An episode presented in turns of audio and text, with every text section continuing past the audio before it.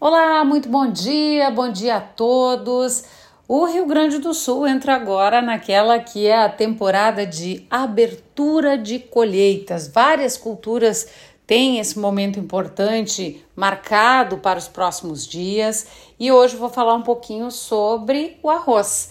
O Rio Grande do Sul é o maior produtor nacional desse cereal e a partir de amanhã tem uma programação toda voltada para a cultura, para o sistema de produção multigrãos na Estação Experimental de Terras Baixas da Embrapa Clima Temperado em Capão do Leão.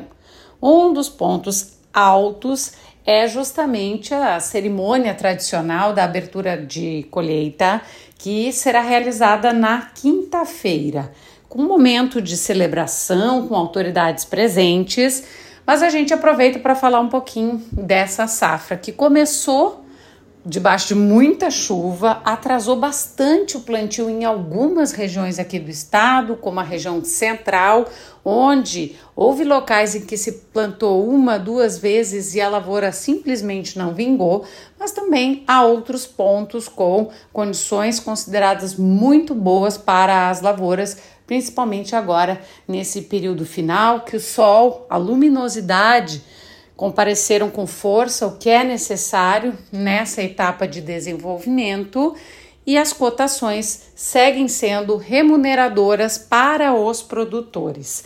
Vai ser então um momento de vários debates, inclusive sobre o mercado, viu? E a gente conta todos os detalhes em GZH. Com Campo Lavoura, Gisele Leblen.